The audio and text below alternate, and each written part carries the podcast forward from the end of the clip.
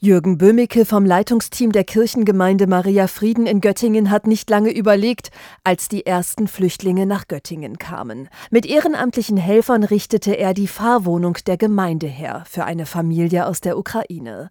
Den Anblick, als dann eine junge Mutter mit ihrem Baby nach zweitägiger Flucht vor ihm stand, wird er nicht vergessen, sagt er. Sie sind hier angekommen mit zwei Plastiktüten und sonst hatten sie nichts. Als die Hilferufe kamen, haben wir spontan und unbürokratisch gehandelt gehandelt, das sagt Wiegbert Schwarze. Er ist der Dechant der katholischen Kirche in Göttingen. Wir waren sehr schnell, weil die Eichsfelder immer schnell ticken. Innerhalb kurzer Zeit wurde vieles hergerichtet, Fahrhäuser und für Wohngelegenheit gesorgt. Aber jetzt geht es natürlich weiter, dass man sozusagen ähm, muttersprachlichen Unterricht macht oder, oder Sprachkurse und so weiter. Denn den Flüchtlingen eine Wohnung einzurichten, ist zwar eine große Hilfe, doch das alleine reicht nicht. Weitere Unterstützungen sind erforderlich sagt Böhmicke. Dass wir äh, Behördengänge mit äh, organisieren. Wir haben jetzt unterstützt in der Form, dass wir einen Platz gefunden haben hier in Geismar in der Schule.